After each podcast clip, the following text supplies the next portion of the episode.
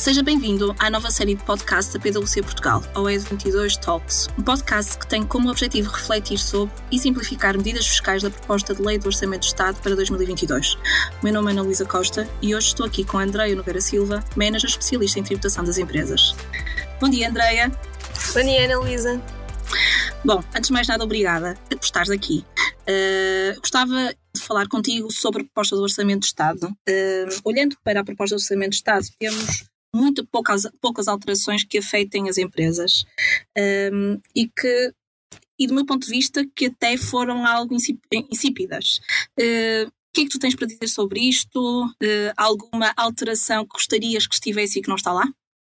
Antes de mais, muito obrigada pelo convite, Ana Luísa. Uh, sim, eu concordo contigo, as medidas previstas para a tributação das empresas são uh, muito, muito limitadas.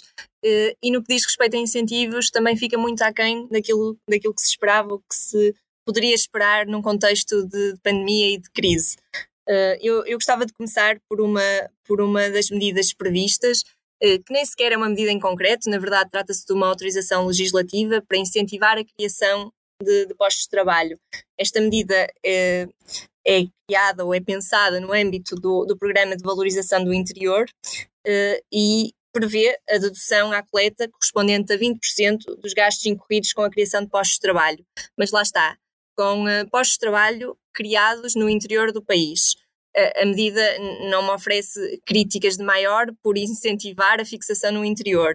No entanto, eu gostava de pensar nisto de uma forma mais abrangente e até que ponto é que o Covid, o COVID trouxe-nos uma coisa muito boa que foi a capacidade de trabalhar a partir de casa, do trabalho remoto, de, do teletrabalho, não é?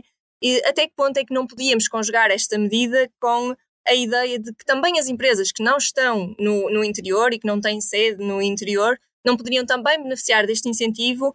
Pensar-se que o, o, o, o ponto aqui seria mais atrair a fixação no interior das pessoas uh, mas que o benefício pudesse ser uh, aplicável a todas as empresas. Isto é, uma empresa em Lisboa ou no Porto que uh, fomentasse a fixação das pessoas no interior, que permitisse, lá está, um, um regime laboral em regime de, de teletrabalho, também poderia aceder a este benefício. Parece-me que seria uma medida mais abrangente, que iria de encontro à necessidade de todas as empresas num contexto de crise e que faria todo o sentido faz todo sentido, concordo contigo, Andreia, totalmente. Um, e, e, é bastante interessante que o digas, principalmente neste tempo pós-Covid, em que o paradigma sobre onde trabalhar e como trabalhar de facto mudou, não é? Uh, já, já, atualmente, o trabalhar, uh, eu acho mesmo que as empresas de facto vão mudar o seu, seu mindset, a sua forma de trabalhar, permitindo e até incentivando o trabalho remoto, e nessa perspectiva, a tua ideia faz todo, fará todo sentido e terá enquadrado. Mas, uh, olhando para numa outra perspectiva, não uh, numa perspectiva daquilo que são as necessidades prementes das empresas, da necessidade uh, de, de, liquidez das próprias empresas, achas que este Orçamento de Estado foi, ou a proposta do Orçamento de Estado, colmata ou está a colmatar esta dificuldade que, que é clara, não é? As empresas têm carência de tesouraria, precisam de cash uh, de uma forma muito significativa? Achas que o Orçamento de Estado criou alguma medida que apoia uh, ou que visa apoiar uh, esta mesma dificuldade das empresas? Vejamos, eu diria que além de, das dificuldades de tesouraria que as empresas vão, vão enfrentar nos próximos anos, que já estão a enfrentar e que irão continuar a enfrentar, infelizmente, uh, a verdade é que isso também terá uma consequência a nível daqueles que serão os resultados fiscais. E a verdade é que muitas dessas empresas têm créditos fiscais em reporte sejam benefícios fiscais, sejam pagamentos especiais por conta, sejam prejuízos fiscais. E, e o meu ponto aqui é: uh, muitas delas não vão conseguir absorver esses créditos fiscais num, num curto prazo, muitos deles vão ser. Vão, vão, não, vão, não vão ser aproveitados de todo. O que se calhar se poderia pensar aqui um bocadinho em linha com, com a questão da liquidez das empresas seria num mecanismo, claramente de caráter extraordinário, eh, mas de venda de créditos fiscais entre sujeitos passivos.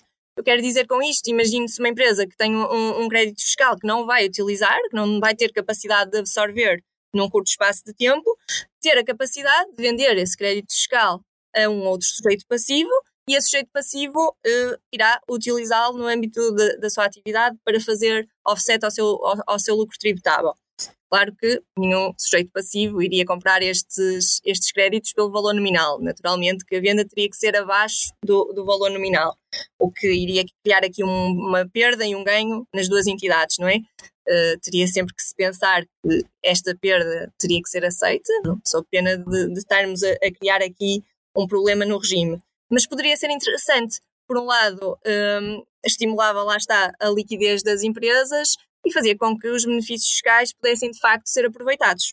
Certíssimo. Uh, e por falar em benefícios fiscais, ainda bem, bem que tocas nesse tema, olhando para a proposta do Orçamento de Estado, nós temos um novo incentivo, que é o incentivo fiscal à recuperação.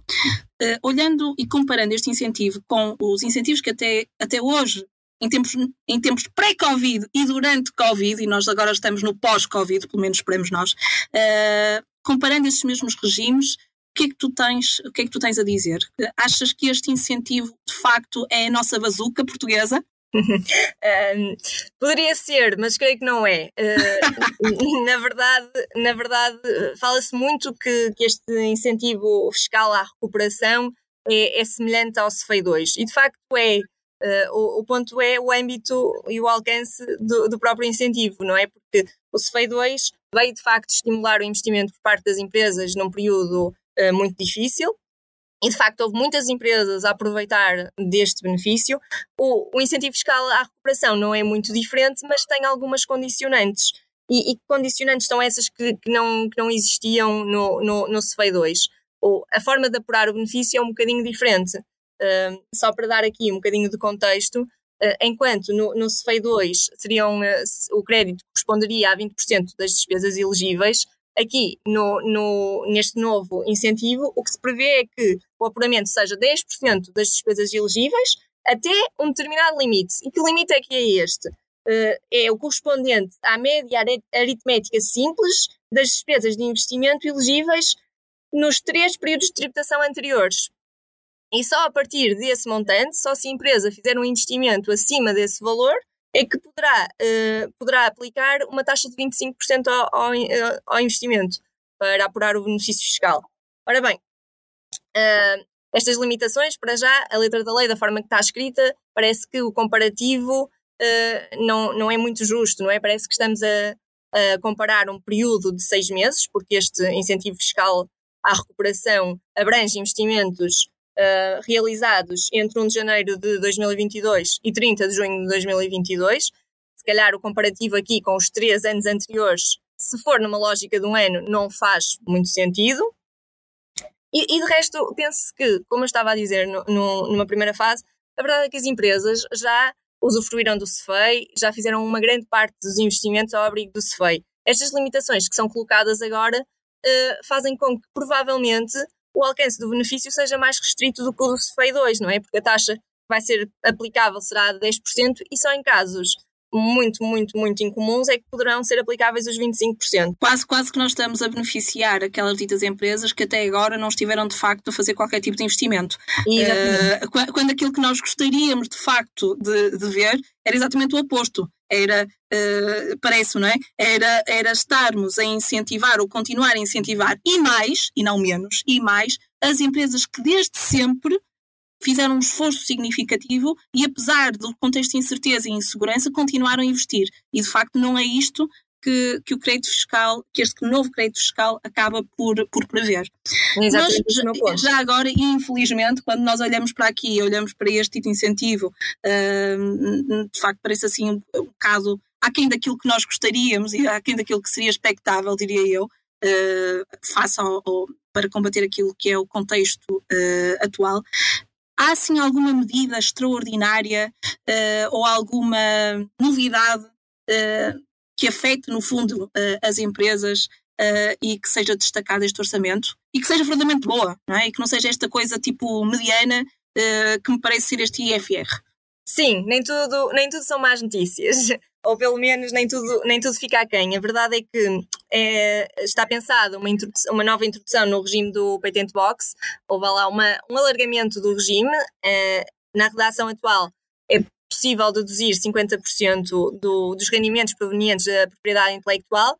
O que se prevê nesta proposta é que eh, essa dedução passe para 85%.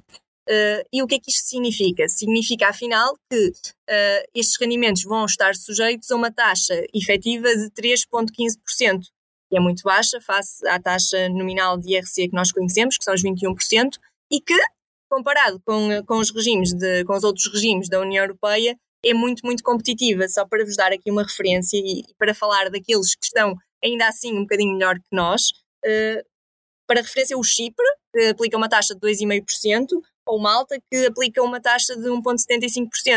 Portanto, eu acho que é de facto uma excelente medida e, e poderá colocar Portugal mesmo na vanguarda daquilo que é a propriedade intelectual. Espero que assim seja, Andréia, espero mesmo que assim seja, porque já percebemos que no que respeita aos restantes benefícios, de facto, não, não será por aí que as nossas empresas conseguirão ter instrumentos capazes de, eh, de permitir essa dita recuperação.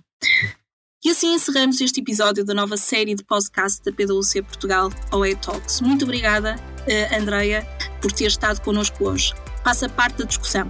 Visite o site da PwC Portugal e não perca os próximos episódios com a análise dos nossos especialistas. Até breve!